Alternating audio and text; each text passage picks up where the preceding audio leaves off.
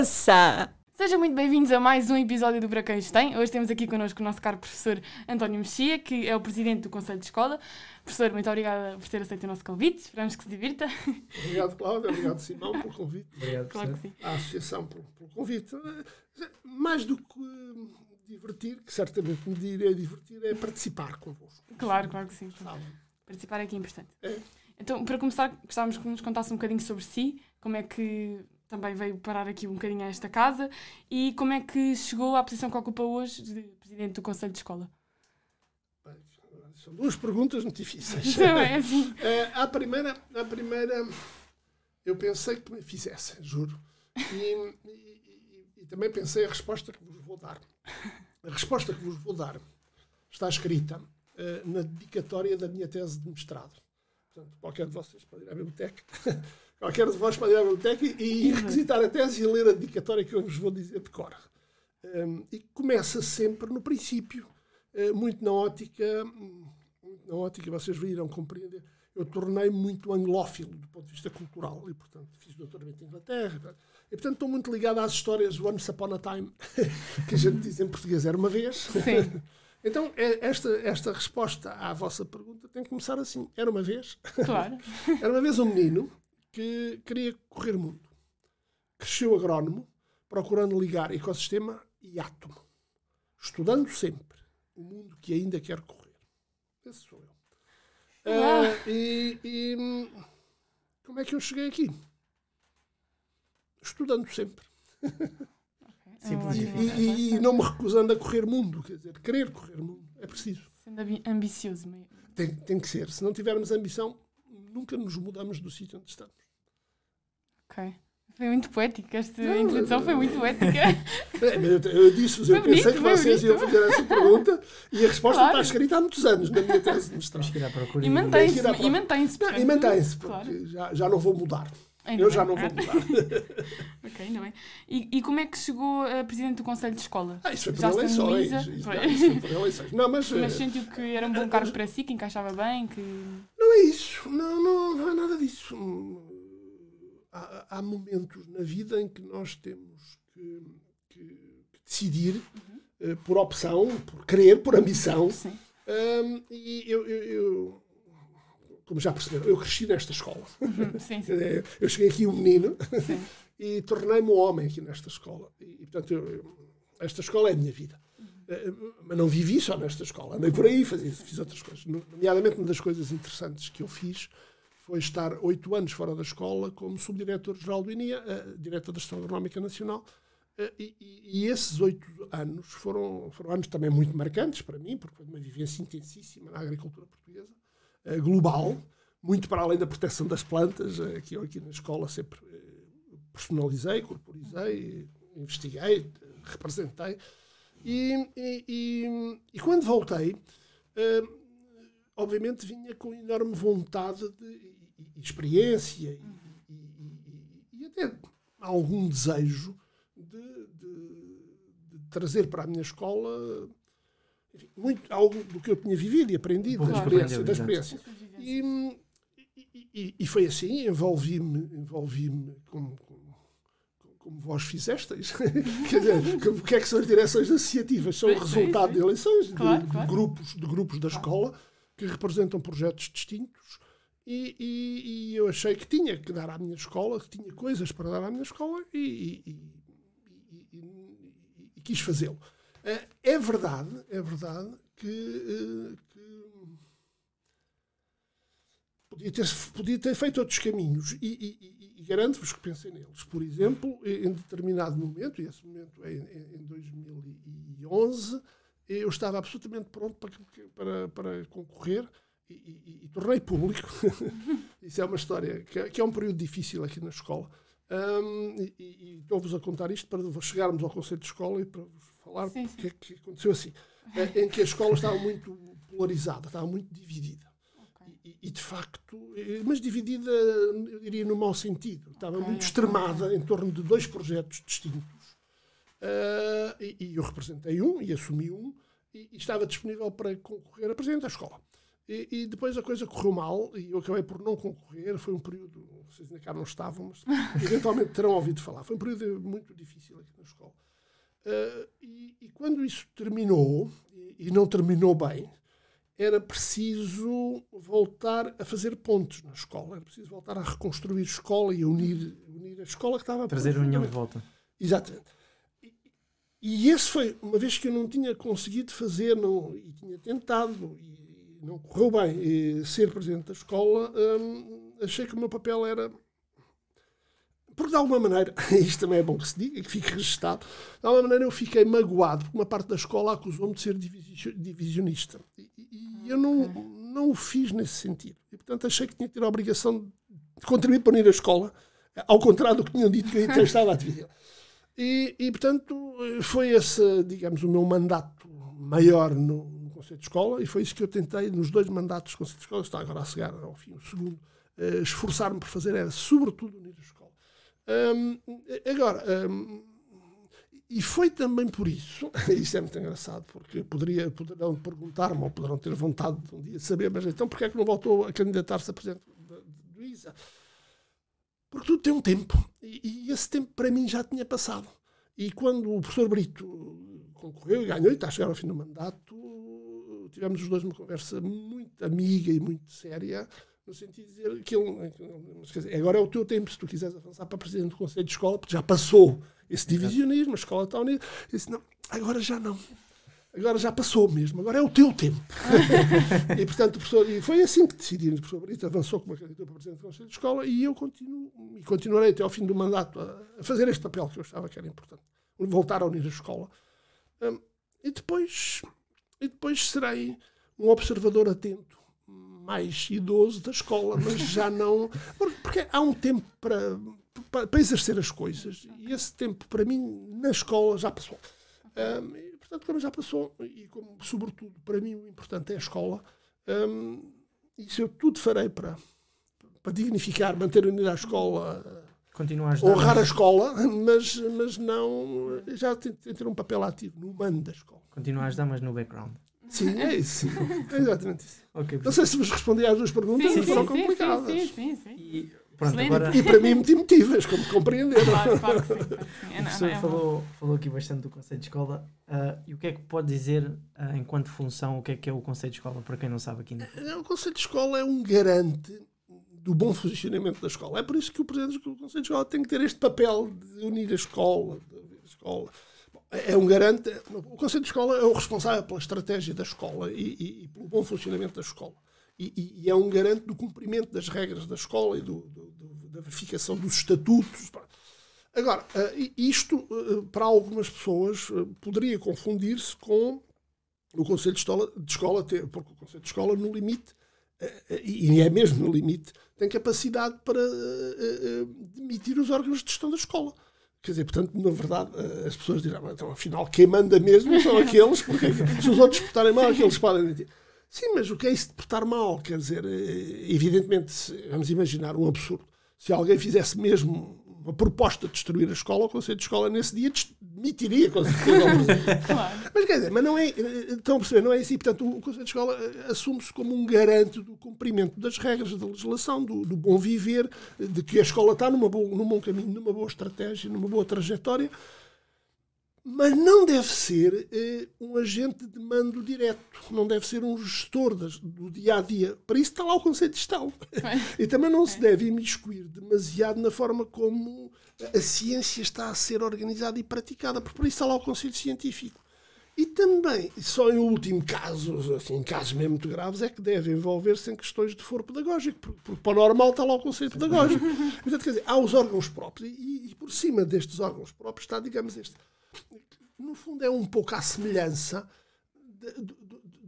da vivência da nossa República, que há os órgãos de governo, há o presidente, semipresidencialista, e depois há a Assembleia da República, que garante que também faz leis, é evidente, mas Sim. garante que fiscaliza os outros. Sim. O Conselho de Escola é um pouco isto, é um pouco okay. isto. E, e, e, desde que a escola funcione bem, se quiserem, o Conselho de Escola até dirá, mas porquê é que serve? Bom, serve para garantir que funciona bem.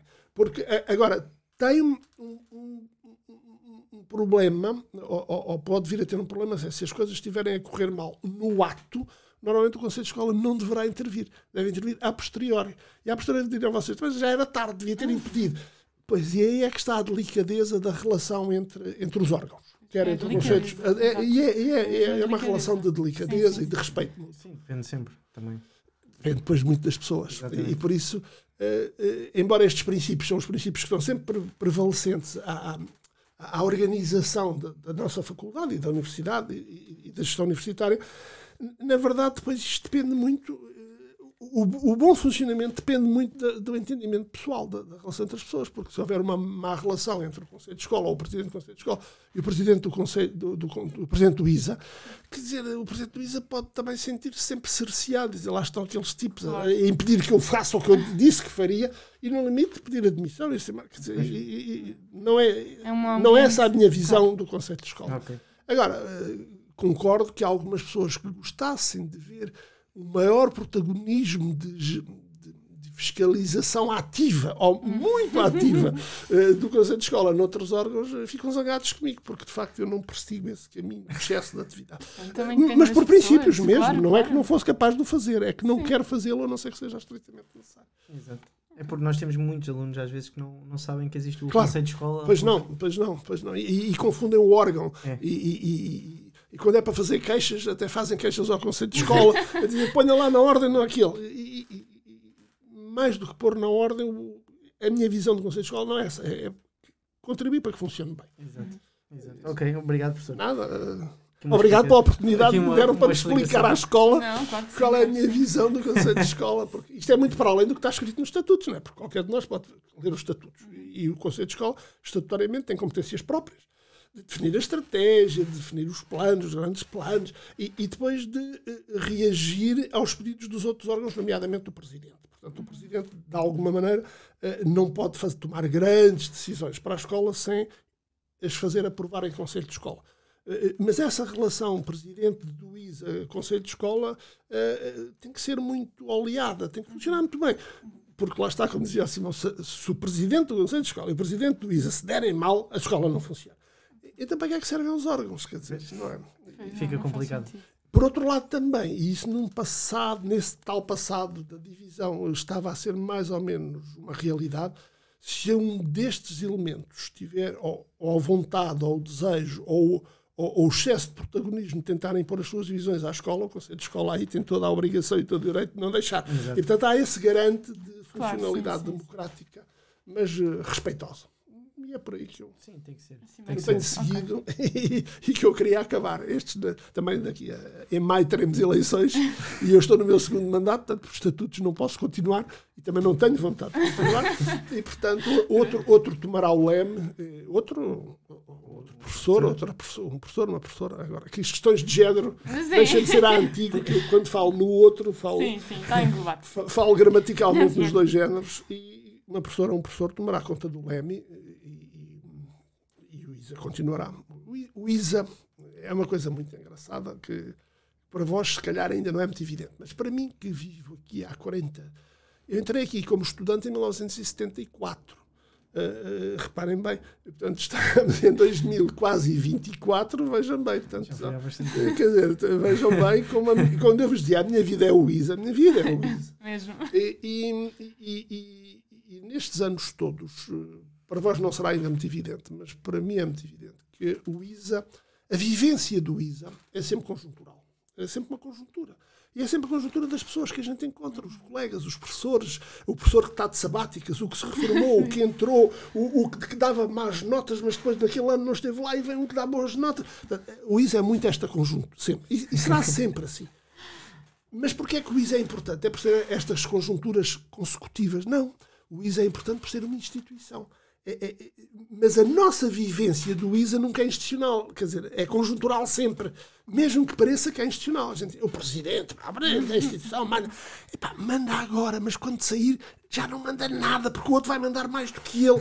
E, e- é esta conjuntura que faz com o ISA. Agora, o ISA em si mesmo vai nos sobreviver a todos e vai ser uma instituição de referência. E aí é uma instituição.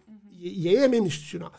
Para vocês verem, ainda quinta e sexta passada, semana passada, e foi por isso que, que, eu, que, que eu disse ao Simão que não poderíamos gravar esta, esta, esta sessão dos tomatinhos eh, para, eh, eh, na semana passada. uh, porque eu estava na Universidade do Porto em provas de agregação. E, e, e, um dos professores da Universidade do Porto, sem necessidade de o ter feito, mas quis fazê-lo, virou-se para mim e disse, a propósito, estávamos, estava numa intervenção, e disse, sim, porque o ISA é, é a referência das ciências agrárias em Portugal.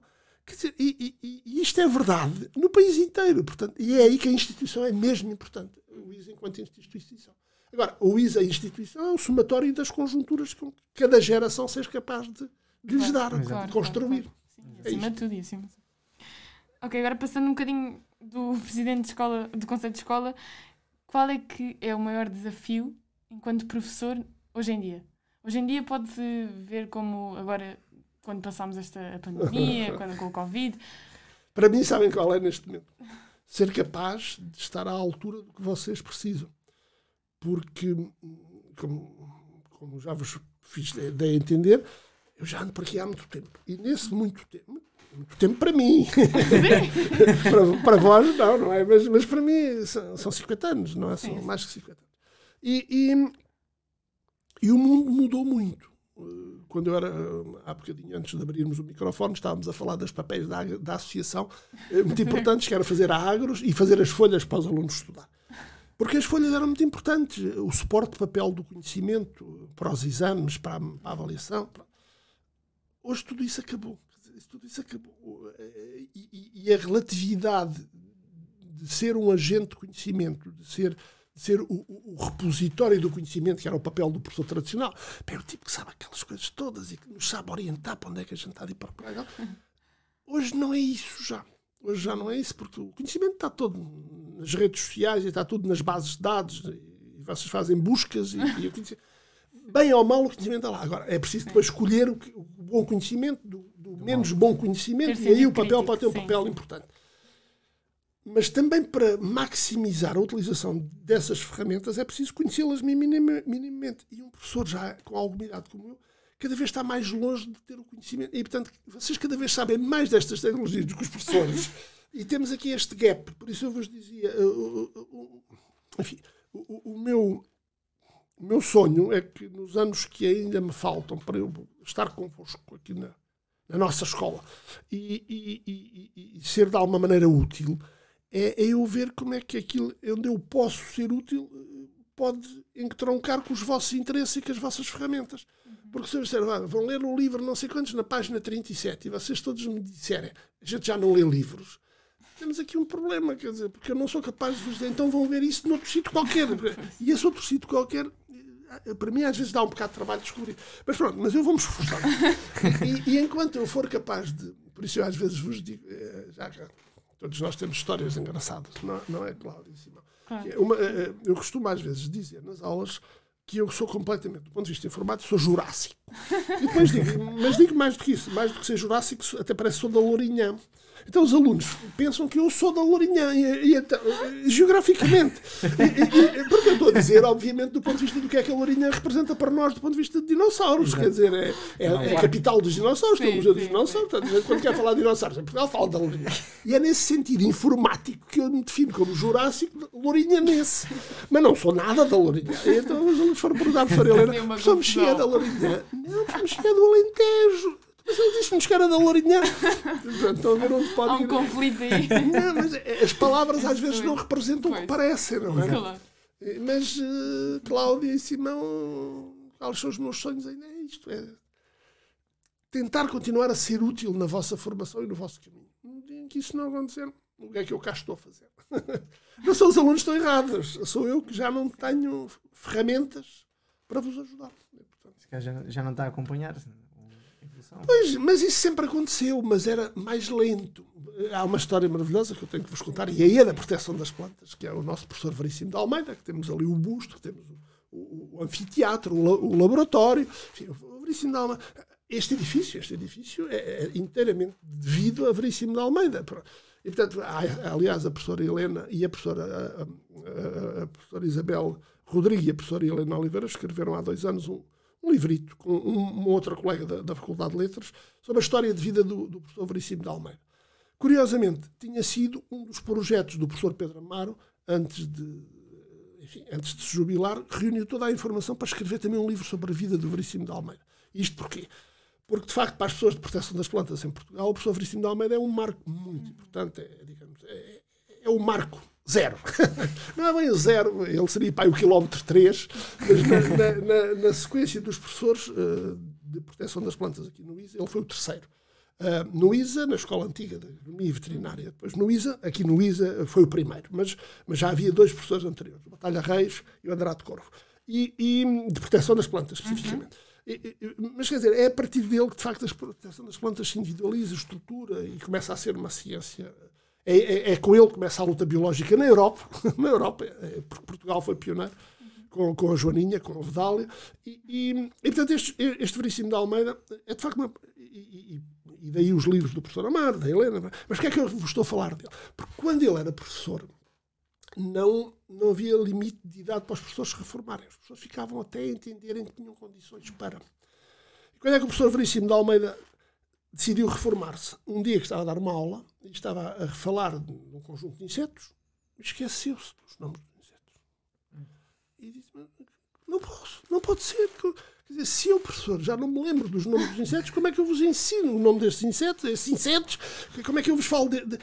Eh, já não tem condições para ser professor. E foi nesse dia que ele realizou, decidiu que tinha que ir embora. Portanto, é, é, é, muito isto, quer dizer, é, é, é, é muito esta decisão de. Dava, porque ser professor, ser pedagogo, é, é, é, muito, é muito de dar. também é de receber, porque é de receber e às vezes com grande exigência na recepção, porque os professores são muito exigentes, exigem muito de vós. Mas, quer dizer, mas, mas antes do professor exigir que o aluno dê, o professor tem que dar aula. Tem mesmo que dar. E, e vocês sentem isso. Um professor que não nos dá nada, a gente deixa de ir às aulas. Eu, eu, eu, quando era aluno, era um aluno terrível. E o professor que não, que não me desse, eu não ia às aulas. E depois ele cobrava-me no exame. Houve um professor que, houve um professor que eu sou muito amiga, não vos digo o nome dele, uh, vocês ainda o conhecem, ainda está por aí, já não está no ativo, mas está por aí que quando eu fiz o exame veio perguntar a alguns quem é este? Porque ele não me conhecia das aulas. E ele não me conhecia das aulas porque ele deixou de me dar. Portanto, eu, eu achei, eu não vou mais às aulas deste. Quer dizer, pronto. Mas, e, e, percebem? Sim, portanto, sim, sim. Dar, e, portanto, ser professor é muito dádiva. E, e, tem que ser assim, porque se não for assim, não for assim, não há relação de pedagogia.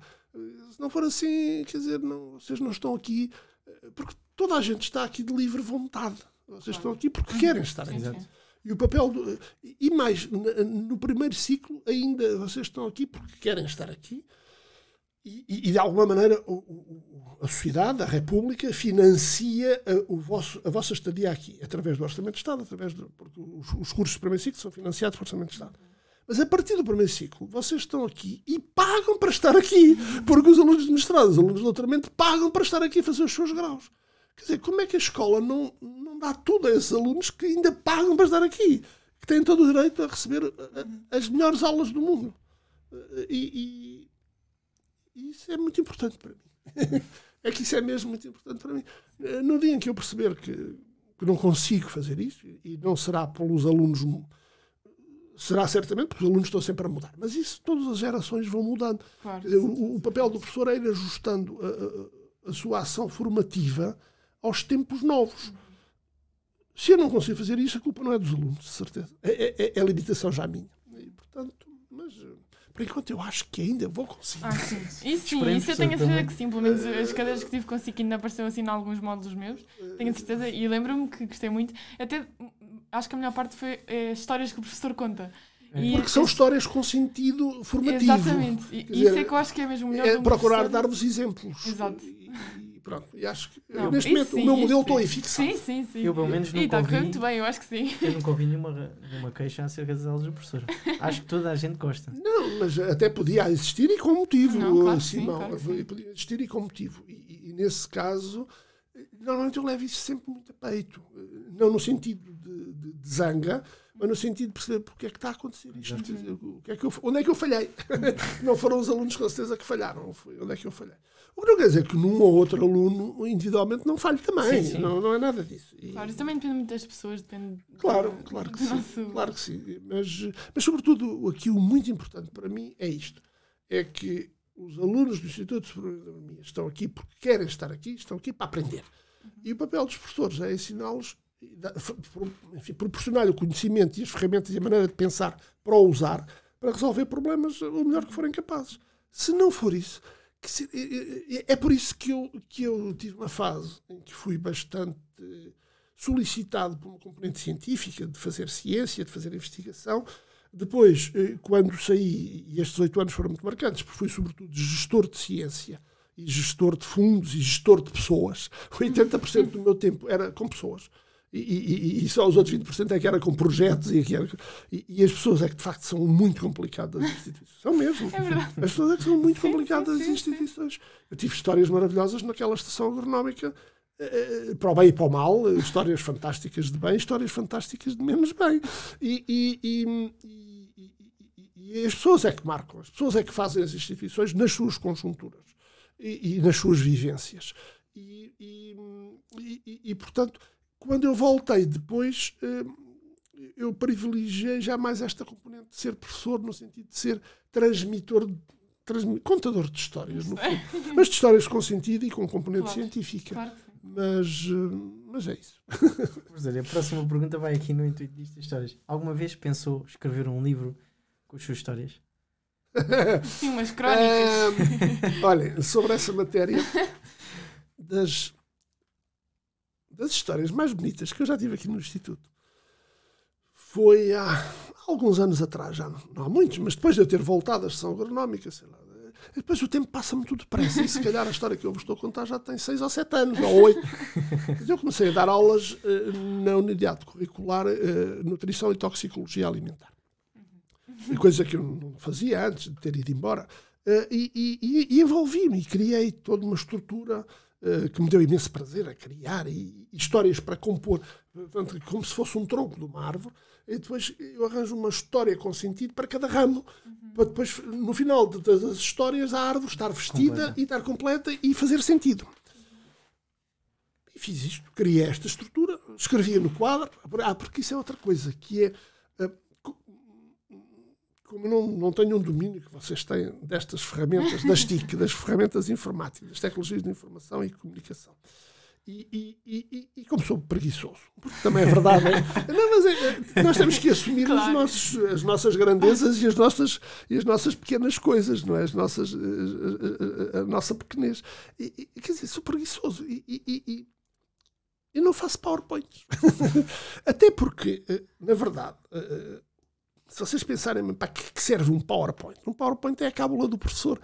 Isto dito assim não é nada abonatório para os PowerPoints, quer dizer, nem para os professores que abusam dos PowerPoints, porque precisam de uma cábula, quer dizer, e, e então, hum, mas faço outra, mas também tenho que arranjar defesas. Então qual é a minha defesa? É, eu digo-vos sempre, e vocês já me ouviram dizer isto na primeira aula, eu não vou fazer PowerPoints nem apresentar PowerPoints, mas vamos construir PowerPoints no quadro preto. E portanto escrevo muito. Portanto, nesta cadeira, eu, eu, eu, eu neste meu módulo, eu fiz isso e faço isso e continuo a fazer isso todos os anos. E depois cada ano não é bem igual, porque as histórias são diferentes, porque uns anos de privilegio mais uns ramos, outros anos privilegio mais outros. Portanto, a árvore nunca é igual de ano para ano. E houve uma aluna que fez a frequência da unidade curricular num determinado ano e no fim eh, não veio fazer isso. Então, eh, não vou fazer. Mas eh, veio todas as aulas, estava com imensa atenção, dialogámos imenso. Não, não vou fazer isso. Então pronto, faz, faço para o ano. Faço para o ano. Portanto, assistiu outra vez no segundo ano. E no fim do segundo ano, fez o exame. Uh, podia ter tido uma nota melhor, é verdade. mas, mas, eh, porque eu depois também sou um pouco exigente na. na pois sim, sim. Quer dizer, eh, vocês mesmo, eu nunca dei um 20 já. mas não dei muitas vezes. quer dizer, é, é verdade. Dei, na minha carreira inteira dei meia dúzia de 20 se tanto. Portanto, de facto, eu acho o que é diferente deve ser diferente e valorizado diferente. Para, para o normal, pois eu acho que quem trabalha mínimo tem nota mínima, quem trabalha melhor tem melhor, e depois daí para cima a coisa vai sendo rendimentos decrescentes. um, e, e, a aluna fez, podia ter tido nota melhor, mas fez. Mas a surpresa foi no final, vai ter que me dizer: olha, quero lhe dizer duas coisas. Então o que é? Primeira, se eu posso assistir para a ONU outra vez à cadeira, eu, desculpa, mas quer dizer, já não faz muito sentido, mas é que eu quero assistir outra. Então, Pode vir sempre que quiser. E a segunda coisa é se, se, me deixa gravar as suas aulas e, e escrevemos as histórias a meias. Vamos pensar nisso. E pronto, eu nunca respondi verdadeiramente, porque era uma oferta genuína. Era uma oferta genuína. Já viu? Já Era tinha uma oferta a edição genuína. quase do livro feita. Não, é assim mesmo. Portanto, quer dizer, não é nada que não tenha já andado a, a- a- a- a- a- digamos, a, a- a florear na minha cabeça e nos meus olhos e até com a colaboração de alunos. Por várias pessoas. Já, De já várias por pessoas. várias portanto, pessoas. Não é nada que não existe. Agora, se a pergunta é. Eu vou escrever esse livro agora, na ponta final. Essa ideia anda-me a germinar no cérebro. Agora, os contornos ainda não estão bem definidos. É provável. É interessante. Acho, Fica talvez. acho que ia ter a Sim, a resposta vai ser. eh, é provável. Vai ficar assim no ar. Vai ficar assim no ar. Vai ficar no ar, é. Penso. Portanto, muito obrigado pela pergunta. Eu não tenho ainda uma resposta para ela, mas talvez a pergunta me ajude a procurar a Vamos resposta. pensando, vamos pensando. Ah, professor, e agora passando, nós pedimos para trazer os livros.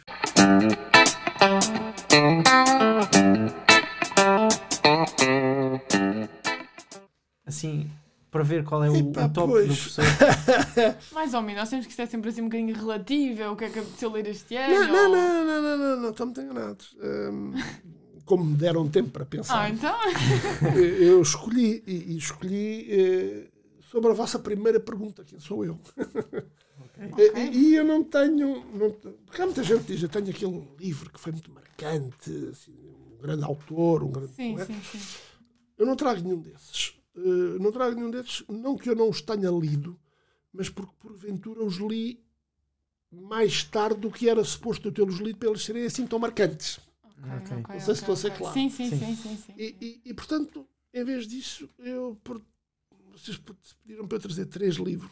Eu trago cinco. Porque, porque como eu vinha mais cedo, eu, julgava eu que vinha mais cedo, eh, ainda ia ao meu gabinete buscar o sexto, mas eu falo-vos do sexto.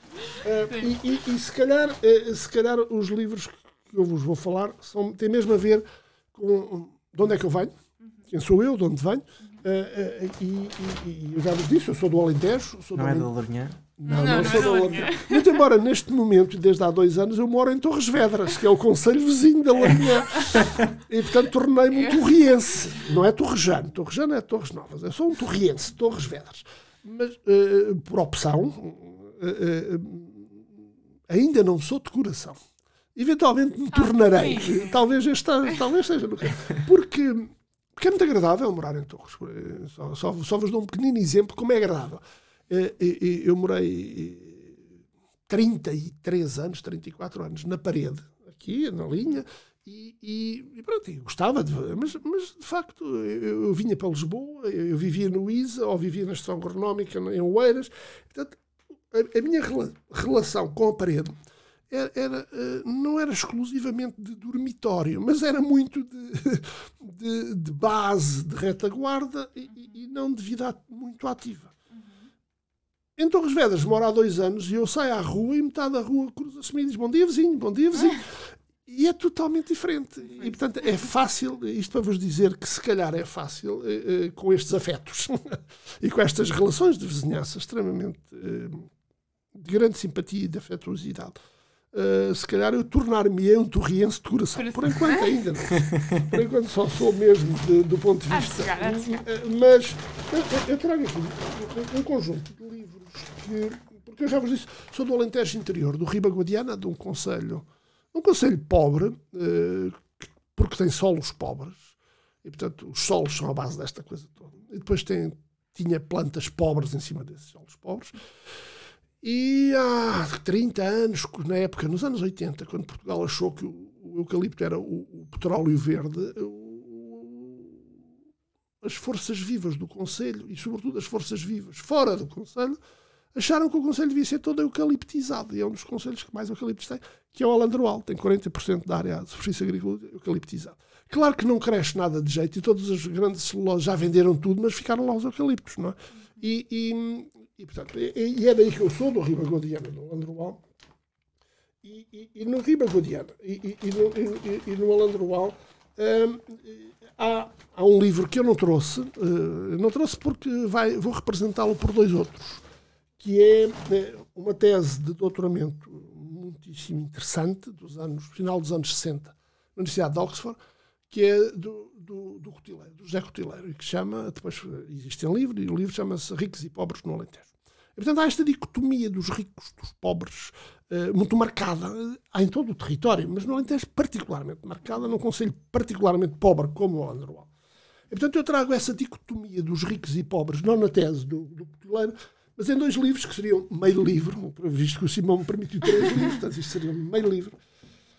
Do lado, obviamente, e dois livros interessantíssimos, e estes livros que eu gostei de ler e que me marcaram. Uh, um, obviamente, de um, um, escritor português que, que foi prémio Nobel, que eu adorei, que eu devorei toda a obra, e cuja obra mais famosa, porventura, é o Memorial do Convento, que se passa no Oeste, entre Mafra e Torres Vedras, Runa, a Serra do Barrigudo, onde o Sete Sóis esconde a passarola é em Runa, no Conselho de Torres Vedras, e portanto, é, portanto mas não, não trouxe, levantado, não trouxe o memorial do convento, trouxe o Levantados do Chão. Que, o que é que acontece? apresentar por aqui. Uh, o que é que acontece? O que é que acontece? O que é que acontecia? O que é que acontece? O que é que aconteceu aos muito pobres, dos ricos e pobres do Alentejo? E que dignidade lhes restava? O que poderiam fazer para utilizar o, o ascensor social? É um livro interessantíssimo. Muitíssimo bem escrito, obviamente. Quem não gostar de ser amado por motivos ideológicos ou ou, ou, ou, de pontuação. Também é. alguns de nós odiamos-lo só pela sim, falta sim, de vírgulas. Sim, mas, uh, mas, mas, é um interessante. Mas depois tem o outro lado, o lado dos senhores da terra, dos ricos. E tem um livro interessantíssimo. Uh, e, portanto, por este, por este motivo, Simão, estes dois livros traduzem melhor aquilo que eu queria dizer dos ricos e pobres da, da tese do Cotilé do que no único livro. Okay. Que é este livro da imprensa nacional, que se chama Os Senhores da Terra diário de um agricultor alentejano, que conta a história de um grande eh, terratenente, de um grande dono de muitas herdades, da família Cortês, uma família importantíssima no Baixo Alentejo, um, ehm, ao longo do século XIX, final do século XIX, e como é, que, como é que ele geria as herdades, quais eram os problemas de gestão que ele tinha, que decisões ele tomava para a grande agricultura do Sul, e, e, e, e, deixou isso escrito num conjunto de livros que depois a imprensa nacional, os herdeiros, obviamente, disponibilizaram, que a imprensa nacional fez este livro, Senhores da Terra. Estes dois livros também uh, têm a ver com eh, um passado recente do sul do país, uh, que é a reforma agrária. Porque, vocês dizem, mas porquê é que isso tem a ver com a reforma agrária? Eu devo dizer-vos que quando eu já vos disse que entrei aqui no Instituto em 1974, 75, portanto, a Revolução no auge. Uhum e, e, e, a reforma agrária no auge. A escola, nesse tempo, do ponto de vista dos estudantes, estava muito dividida entre os que eram de esquerda e os que eram de direita, entre os que eram terratenentes e os que não eram. Uh, e, e, havia coisas muito curiosas. Já nesse tempo havia professores grandes contadores de histórias. Um deles, o professor Eugênio Castro Caldas, que escreveu um livro interessantíssimo, A História da Agricultura Portuguesa, um, dava-nos aulas às oito da manhã. Vocês dizem, ah, ninguém vinha, enganam-se é que vinhamos todos às 8 da manhã a ouvir as histórias do Senhor. Era das únicas aulas em que a gente vinha às 8 da manhã, mas estávamos todos. E, e, há um dia em que ele nos dá uma aula sobre a reforma agrária, que estava no auge. Uh, o ministro da reforma agrária, uh, Oliveira Batista, que, tinha, que era e foi professor toda a vida, mas entanto foi para ministro, fez a reforma, voltou, que era um dos diletos alunos continuadores do Eugênio Castro Caldas, que não estava a concordar com o que o Francisco estava a fazer. Então ele um dia começa-nos uma aula, vamos falar sobre a reforma agrária. E ficou tudo em silêncio diz reforma agrária. Já os romanos fizeram uma. E aí nós percebemos, este homem vai dar, vai, nos contar outra história e vai dar uma perspectiva histórica a, atos conjunturais onde há enormes emoções e há grandes revoluções, convulsões, mas que podem ter outra leitura. Pronto. E estes dois livros permitem isto, porque vocês se calhar não sabem, mas este portanto, traduz, obviamente, os, ocupa, os ocupantes das herdades, os que fizeram a reforma agrária e que acreditaram que a terra era de quem trabalhava e estes anteriores donos da terra, que, obviamente não se opunham a esse modelo, que hoje estão a, a desenvolver a agricultura uh, muito desenvolvida, tecnológica, de, uh, de, precisão, com base em monoculturas extensivas, não tem nada a ver com as pessoas, só tem a ver com a terra e com os donos da terra e, e, e com o mercado. E quando esse processo em Portugal Uh, termina e é revertido e, e, e começa, digamos, a, a, a, aquilo que se chamou depois o rigor da, democracia e dos valores da democracia formal, a primeira herdade a ser entregue aos anteriores donos foi a herdade da Lubata, que é a história desta herdade. Okay.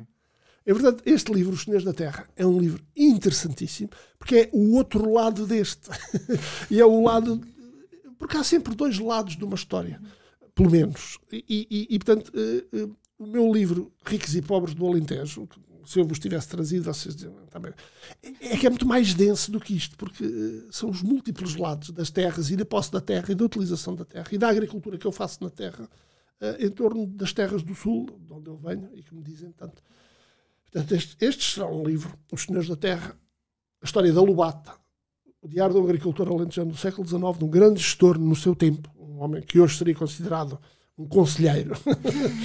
e, e, e, por outro lado, um escritor que escreve a dificuldade dos que não, nada têm, que lutam por um mínimo de dignidade, lutando por terem ascensor social, querendo vir para as margens das grandes cidades para ver se apanham a, os restos, as aparas da cidade rica. Reparem que se vive melhor, mesmo que se viva muito mal, nos arredores de uma cidade rica que vivendo num campo muito pobre. E é por isso que os alentejanos vivem todos entre a Baixa da Banheira, Moita e Alcochete e, e, e, e Almada. Quase nenhum atravessou o Tejo. Não sei se vocês perceberam já disso. Os alentejanos não foram capazes de atravessar o Tejo, no seu todo. O rio Tejo é de facto uma barreira geográfica com uma, uma profundidade mental muito grande. As pessoas vão até ao Tejo, mas não atravessam o Tejo eu próprio vivi isso, porque eu também, vim do Alentejo Profundo com os meus pais, os meus pais não atravessaram o Tejo. Ou melhor, não atravessaram logo o Tejo. Ficámos três anos na Baixa da Banheira, à espera que eu chegasse à idade de ir para o liceu, e eu fui a escusa para eles terem coragem de atravessar o Tejo. É, isto é muito interessante, porque eles só atravessaram o Tejo quando eu precisava de estudar no liceu. E, e, e punha-se a questão, ou ia para Setúbal, porque entretanto havia um liceu em Setúbal, mas Setúbal era muito longe do Barreiro, não havia, barreiro, não havia liceu no Barreiro, na Moita, em Almar, não havia.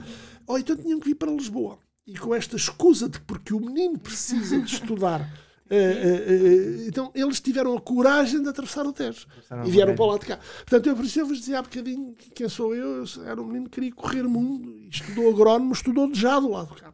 Bom, mas ao chegar do lado de cá, continuei muito ligado, mas, mas mesmo muito, ao, muito ligado ao, ao, ao Alentejo. E ao Alentejo tradicional.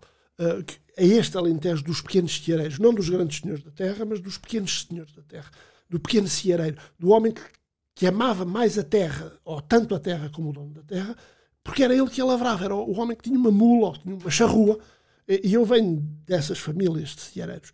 Eh, mas ao mesmo tempo, toda esta atividade era integrada e havia uma integração eh, com uma, um contínuo, com uma continuidade na, na vida das herdades e as aldeias integravam-se na vida das herdades. E quando cheguei aqui à agronomia, um dos primeiros livros que me entusiasmou imenso que eu desconhecia. Ah, porque é que eu vim para a agronomia? Não, não me perguntaram, mas eu digo Porque justamente com este passado, uma das, uma das imagens muito fortes que existia, eh, eh, digamos, como farol, na, na, na, que, eu vi, que eu vi como farol, foi a Estação Nacional de Melhoramento de Plantas em Alfas, porque tinha campos experimentais no Alandroal. E a gente, os engenheiros vêm aqui, andam a, a melhorar o trigo, Dizer, havia ali uma coisa que era meio mística, meio, uh, mas que estava quase ao nosso alcance. Será que eu podia ser um engenheiro desses? E, portanto, e, e isso foi o que me fez vir para a, para a agronomia. E, e, e, portanto, quando aqui chego, um dos primeiros livros que descreve tudo isso que eu conhecia, mas que achava que não estava escrito, encontrei-o aqui, que é um livro interessantíssimo, que é Através dos Campos, do, do Silva Picão, que é um grande agrário de Elvas, mas descreve como é que, como é que uma herdade devia funcionar. Este livro, que depois, eh, durante tempo, foi, foi um livro, digamos, de leitura obrigatória para os alunos de agronomia, eh, eh, hoje eu acredito que os professores de agronomia se esqueceram que ele existe. Eu, acaso, não, mas é, é, é um livro interessantíssimo, através dos campos do Silva Picão. E, e, eu trago esta reedição de uma reedição de trabalhos antropológicos chamada Portugal de Perto, que é uma, de um homem de antropologia, que era muito amigo do nosso Fernando Batista, que é um professor de antropologia, o Joaquim Pais de Brito. E ele foi repescar eh, trabalhos, livros antigos do, do, final do século XIX, princípio do século XX, portugueses que tinham sido um marco e reeditou-os nesta coleção Portugal de Perto. Que até já ela hoje está velha, quer dizer, mas, mas estão a ver, mas pronto, este, este, seria o meu segundo livro, seria o meu segundo livro um, que tinha uma. Um, este seria o meio livro. o outro meio livro era o que eu ia buscar ao meu gabinete e, e que é um, um livro uh, uh, um, de, fabuloso. Corresponde um, à edição em livro de uma tese de doutoramento de um agrónomo, de uma agrónoma neste momento, de Maria Carlos Radis, a esposa do professor Fernando Oliveira Batista, uh, que foi professora no ISCTE, de História, de História da Agricultura, e que fez um, uma tese de doutoramento que eu acompanhei, que eu ouvi, que eu vi Maria Carlos construí-la e, e, e, e entusiasmei-me por ela, e depois a Maria Carlos fez quando defendeu a tese, e a tese é uma coisa com 700 páginas, eu tenho o prazer de ter uma porque ela me ofereceu, e, e, mas depois fez um livro que mantém o título e, e, que se chama Agricultura Portuguesa no século XIX, uma discreta desordem. Porque, porque é um livro maravilhoso. Pronto, esse seria outro meio livro sobre, uh, sobre de onde venho e sobre uh, a evolução da agricultura do Sul que eu vivi. Okay. Um, depois, uh, o que é que falta aqui? Falta aqui um, um terceiro livro que eu tenho aqui, mas que tem uma outra componente minha, uh, de que eu ainda não vos falei, ou, irei falar-vos, mas que é uh, uma parte desse terceiro livro. Esse terceiro livro já são três, não é? Mas, mas esse terceiro livro, na verdade, são estes dois, porque é nesse Alentejo que eu vos descrevi e que me apaixonou e que me mantém apaixonado, uh, não só pela agricultura, mas como homem, como homem do Sul, a componente o valor da palavra é, é algo extraordinariamente importante. E, e, a oralidade é o mais importante. Uh, uh, e, e, portanto, estamos a falar de coisas escritas, uh, Simão, Simão pediu para trazer uns livros, mas, mas, eu teria que trazer livros que, que falem desse outro valor maior que está ainda antes da palavra ser fixada no papel, letra a letra, como diria a Maria Carlos, mas, mas tem um enorme valor, que é a oralidade, que são as histórias que é o uso da palavra na sua multiplicidade de, de, de, conceitos. A palavra tem múltiplos significados. E eu usar a palavra com o intuito dela poder ter várias leituras. Isto é muito do Sul. É muito do Sul e é muito poesia. E, e, e também no Sul, eh, e essa é outra componente minha que, que é muito importante, que é o uso da palavra, quer na, do, da palavra, quer no, na escrita, na história, no romance, mas também no poema.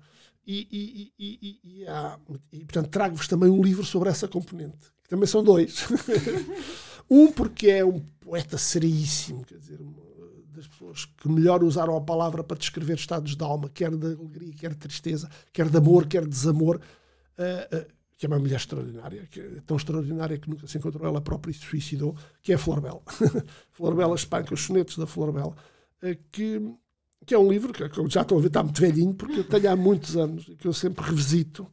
E, e, mas este é o Alentejo erudito. Isto é o Alentejo do domínio das palavras das mulheres cultas e dos homens cultos. Tem um pequenino pormenor este livro maravilhoso, que é há um poema na página 136 deste livro, dos sonetos, que é chamado Pobre de Cristo, que é dedicado ao pai do professor Pedro Amaro. Portanto, há também aqui esta relação. Porque, porque, o professor Pedro Mar era, era de Vila Viçosa e eu sou do Alandroal, e portanto havia. Uhum. E Alandroal e Vila Viçosa estão separados por 9 km. Mas são 9 km que podiam ser 90 ou 900. Porque em Vila Viçosa era a vila do rei e das famílias fidalgas, das famílias ricas e bem, eram os filhos de algo, é isto que é fidalgo, que viviam em Vila Viçosa, e a, vila, e a 9 km no Alandroal, noutra vila, eram os mouros. e, e, e, estes 9 km é um, é um infinito de distância. Bom, e portanto, é, é, é, este pobre de Cristo do professor, uh, dedicado ao pai do professor Amar e à, à família do professor Amar, e um grande professor desta escola, uh, tem depois a outra parte. E isto era Vila Viçosa. A Flor Bela é de Vila Viçosa. É, são os eruditos, são os cultos portugueses. Depois havia os outros dos do Alandroal. E os outros, isto é um livro de poemas de, editado pela Câmara Municipal do Alandroal, que se chama Os Cantadores das Alegrias, das Mágoas e das Mangações que é logo uma coisa, é um título que vocês não estavam preparados. Porque, cantadores, porque as pessoas expressavam-se no canto. E a gente hoje acha que o canto é um património imaterial da humanidade, o canto alentejano, e já é. E, e, e portanto a gente acha sempre que o canto é um conjunto de 50 homens ou mulheres vestidos de velhos a cantarem cá aos velhos. É, é, é, acho eu que deve ser o que os jovens o canto é muito mais do que isso. E o canto no Ribaguadiana, no Alentejo mais acima, uh, tem uma componente individual e, e, e, a forma de expressar estados de alma uh, passa muito por cantar sozinho, cantar ao desafio. Não é necessário, não é necessário cantar em grupo. Pode-se cantar em grupo, mas também se pode cantar sozinho. Só para vocês terem noção, nos bailes daqueles montes isolados, das aldeias muito pobres, mas também tinham vontade de fazer bailes. E, e também, e, e, e, não tinham festas de cerveja porque não havia associação de estudantes. Não, não, mas fazia, e, então, e não havia sequer dinheiro para contratar um instrumentista. Então como é que as pessoas dançavam? Ao som do cante. Havia então, quem cantasse as saias e todos dançavam as saias. E, portanto, era a voz do cantador que a gente acha que isso é, é, dos corridinhos do Algarve, tem o mandador. Não, isso também existe. São estes os cantadores. E o que é que eles cantam? Obviamente cantam as alegrias, que são menos. cantam muitas mágoas, que são muitas. E, e, e sabem o que são as palavras mangações? É gozação, é, é, é divertimento, é, é, é, é brincar, é brincadeira, é uma mangação. E, portanto, e, e então a Câmara Municipal de Androal fez este livro maravilhoso sobre cantadores populares, cada uma página quase é um seu, onde eu também escrevi um bocadinho meu, porque eu ofereci este livro aos meus pais quando eles eram vivos. Depois, agora que eles morreram, recuperei. E, e, e eram os cantadores das alegrias, das mágoas e das mangações, como o oposto, como o, a outro lado do canto sério, do grande poema, do uso primoroso da palavra. O que não quer dizer que aqui não houvesse também muito rigor. Pronto, isto é o meu segundo, o meu segundo, que na verdade já é o terceiro livro, mas depois há uma, há uma quarta componente que eu queria falar-vos e que eu represento só por este livro, que eu peço ao Simão e à Cláudia que seja o terceiro, que é uh, Quis o Destino, que, que eu, uh, entre, 2000, entre 1995 e 2006, portanto durante 12 anos, fosse diretor de um dos centros de investigação do Instituto de Investigação Científica Tropical, do ICT, dos armazenados, cujo resto está hoje no Instituto. Portanto, as aulas de armazenados que vocês têm comigo, às vezes, é com os restos desse centro de investigação. Isso deu-me uma abordagem do mundo tropical que eu não tinha, porque de facto eu tinha vindo do Alentejo, demorei tempo a atravessar o Tejo, fiquei aqui citadino e daqui fui, enfim, conhecendo o resto do país. Uh, já não fiz a guerra colonial, que era um espectro que a minha geração tinha, que vocês não fazem ideia do que era. Nós crescermos e crescermos e crescermos a pensar para o ano vais tu. Eh, era complicado para as famílias, mas também para os jovens. Um, e, e, e, mas por outro lado havia um enorme fascínio da África. Vocês não fazem ideia do, que, do fascínio que era a África desse tempo, para além da guerra, que era a possibilidade de ver outros mundos, de crescer outros mundos, de ganhar outra vida. E isto era fascinante, porque era, é, é, era juntar o desejo de aventura com o desejo de ter uma vida melhor e de correr mundo. Lá está a criança que quer correr muito. E eu vinha encontrar uh, essa componente tropical, já não no tempo colonial, já não na Segunda República, mas agora na nossa Terceira República, ligado ao ICT. E, portanto, dirigindo esse centro, um, uh, eh, tive a oportunidade de ter projetos de investigação e de, de visitar uh, primeiro Cabo Verde, e portanto apaixonei-me logo por Cabo Verde, depois Guiné, São Tomé e Príncipe, Brasil, Timor, Moçambique, Angola, portanto corri o mundo tropical uh, enquanto professor, enquanto cientista, enquanto investigador, mas sempre com esta preocupação, da mesma forma que eu amei profundamente e estudei o meu Alentejo, eu não ia a um território sem, sem um estudar profundamente. E, e, muitas vezes chegava lá e apaixonava-me por ele. Isso aconteceu-me em vários, mas aconteceu-me em Cabo Verde. E, e, e, portanto, como exemplo desta minha ligação, digamos, tropical, e desta minha vivência tropical, mas também desta minha paixão, porque Cabo Verde tem uma Portugalidade gigantesca. a gente chega lá e diz, mas eu estou em Portugal. não é bem no mesmo tempo, mas é no outro tempo, mas é um tempo português. Eh, e, e sem, nenhum, sem nenhuma conotação de nenhum tipo eh, de colonialismo. Não, quer dizer, aquilo é Portugal, ponto. Eh, podemos todos discutir os navios negreiros, podemos fazer isso tudo. Mas ali há Portugalidade. E, e, e, obviamente com outra cor de pele, mas isso não tem importância nenhuma. E um dos livros mais fascinantes, depois também estudei, digamos, a, a, a poesia, lá está a mesma abordagem sempre, a, a literatura, os usos e costumes, os povos, as agriculturas. E um dos livros que mais me marcaram, uh, ligado a Cabo Verde, e Cabo Verde marcou-me imenso, fiquei apaixonado por Cabo Verde. Uh, neste momento estou, estou, quase apaixonado pela Guiné, porque estou a trabalhar na Guiné. E, mas, mas, e um dos livros que, que e, e, Cabo Verde, porquê? Porque Cabo Verde, na Segunda República, ali no tempo da guerra, depois da guerra, uh, uh, assumiu-se como um polo de cultura portuguesa dissonante, isto é, fora destes circuitos continentais da cultura, Cabo Verde tinha uma cultura própria. De resto, era Cabo Verde era a colónia que fornecia funcionários administrativos para as outras colónias, porque de facto havia um nível cultural e um nível de ensino e, e de conhecimento científico e, e, e, administrativo em Cabo Verde muito grande. Por causa de uma coisa. Uh, e essa coisa chama-se a, a, a, escola, a, a, escola seminário de São Nicolau. É, é porque eh, o governo, eh, já na Primeira República e depois na Segunda República, eh, muitos oposicionistas dos regimes em vigor eram, eram mandados, eram exilados para as colónias. E, e foram exilados imensos quadros de elevadíssimo conhecimento científico e, e, cultural, gente com formação superior, muitos advogados, muitos escritores, muitos, muitos poetas, eh, para Cabo Verde. E em torno de um seminário que lá havia, e Cabo Verde eh, foi o primeiro seminário para a África, fez, é o primeiro bispado para a África, reconhecido pelo Vaticano, eh, organizaram um, um, liceu seminário em Cabo Verde que marcou a cultura cabo-verdiana. Muitas das pessoas que estudaram, exemplo, o nosso professor António Gabriel Santana, que vocês já não conheceram, mas foi aqui professor de, de matemática, cabo-verdiano, português, cabo-verdiano, uh, é da origem, era de São Nicolau e era da origem desse uh, liceu seminário de São Nicolau. Uh, de, de, São Nicolau. E, e, e, depois, essa gente culta deslocou-se sobretudo para, para o liceu do Mindelo, na ilha de São Vicente. E é por isso que São Vicente Germano de Almeida, toda essa gente, toda essa literatura cavaleira que a gente hoje tem, vem do Mindelo e vem desta escola. Mas antes disso, e há, e há livros maravilhosos, e, porque nos anos 40, não sei, há, há, há em torno de uma revista de, de poesia e de literatura cabo-verdiana para discutir o que é que é ser cabo-verdiana, a cabo-verdianidade, hum, a revista chamava-se Claridade. Portanto, todos estes intelectuais eram esclaridosos. E os esclaridosos é, é um movimento cultural importantíssimo em Cabo Verde, que tiveram impacto aqui através dos estudantes das colónias. E, e aqui nos nossos anos 50, os esclaridosos tiveram aqui. Ó, Bom, mas antes disso tudo, há um escritor cabo-verdiano maravilhoso que retrata o que era a vida em Cabo Verde, que é Baltasar Lopes, e escreve um livro lindíssimo, que é o Chiquinho, que é o tal menino que queria correr mundo e queria viajar. Eh, também existe em Cabo Verde, não é só no Alentejo interior. Este, este é um livro que eu já li várias vezes, porque este é um livro muito bonito. Uh, sobre uma família da diáspora. O pai estava nos Estados Unidos a mandar dinheiro para a mãe e o menino crescia sonhando, e, e, em São Nicolau, e, e, é um livro lindíssimo, Chiquinho, de Baltasar Lopes. Portanto, este, este livro representa um, um, digamos, um terceiro capítulo da minha vida, que é a minha ligação okay. à África e aos trópicos e à, agro, e à agronomia. Vai sempre ao início, é o menino que Mas vai sempre, vai sempre ao início. vai sempre ao início. Portanto, se calhar um dia acabará um livro a começar, era uma vez. Pois, sim, sim.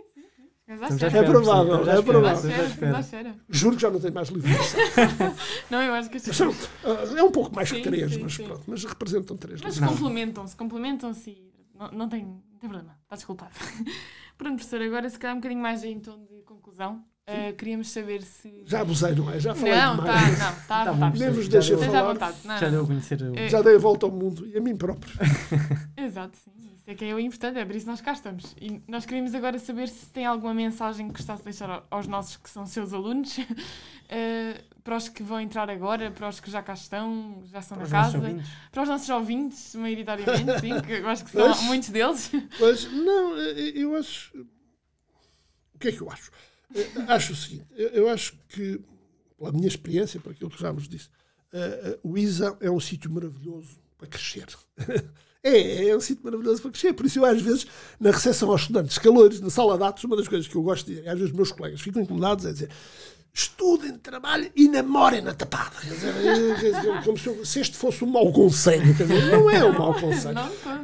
Porque é um sítio maravilhoso para crescer em, em todas as componentes da vida, incluindo nos afetos. E, e, e portanto, o conselho é aproveitem o ISA. Uh, honrem o ISA no sentido de engrandeçam. Quer dizer, porque o ISA é, está, é a instituição de nós todos, de múltiplas gerações. E cada geração que por aqui passou deixou algo de si aqui um pouco como aquela história do Saint-Exupéry, eh, nós passamos por, sempre deixamos coisas nossas, sempre levamos coisas dos outros.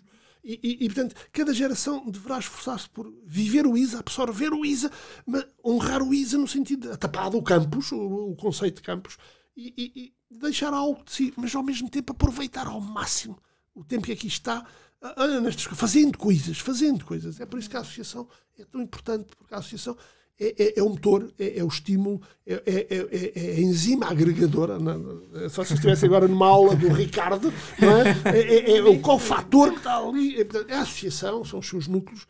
para- porque senão o estudante fica aqui perdido e terá que encontrar. É, é mais fácil integrar-se. E, e, e, portanto, a mensagem é, é esta. É, é, aproveitem ao máximo o tempo que aqui estão, em todas as suas múltiplas facetas. eh, E, e, e cresçam. E sejam felizes. Ok. Porque eu tenho essa vivência, estão a perceber? Claro, exato, exato, porque- mesmo porque- porque isso foi o que aconteceu própria. comigo. Portanto, se aconteceu comigo, só não acontece com todos se não quiserem, quer dizer, porque, porque comigo era pouco provável que viesse a acontecer. E aconteceu. E, portanto, Começámos de forma emotiva e acabamos de forma emotiva outra vez. não, é verdade, mas o ISA é sempre emoções. O ISA é, É um poço de emoções. É não é? verdade, sim, senhor. Saber aproveitar. Mas é o seu poço de emoções onde se trabalha a sério, onde se Claro, estuda a sério. claro. Mas, mas é muito mais do que isso. Uhum. No dia em que o ISA seja só isso, é igual às outras Não, escolas não todas. ser, E o ISA não é igual às outras escolas. Foi Ora aí está, ora aí está. Ok, professor. Pronto. Olha, Foi um prazer, obrigada, muito Cláudia, obrigada. Simão, muito obrigado. Foi um prazer Obrigado todos. Não, é um prazer Foi um estar prazer ouvi-lo. E olha, até, até amanhã nas aulas. Até amanhã, até à próxima, até ao Até à próxima, até à próxima. Até à próxima. Muito obrigada. Obrigado, Simão. Obrigado, Cláudio. Obrigado.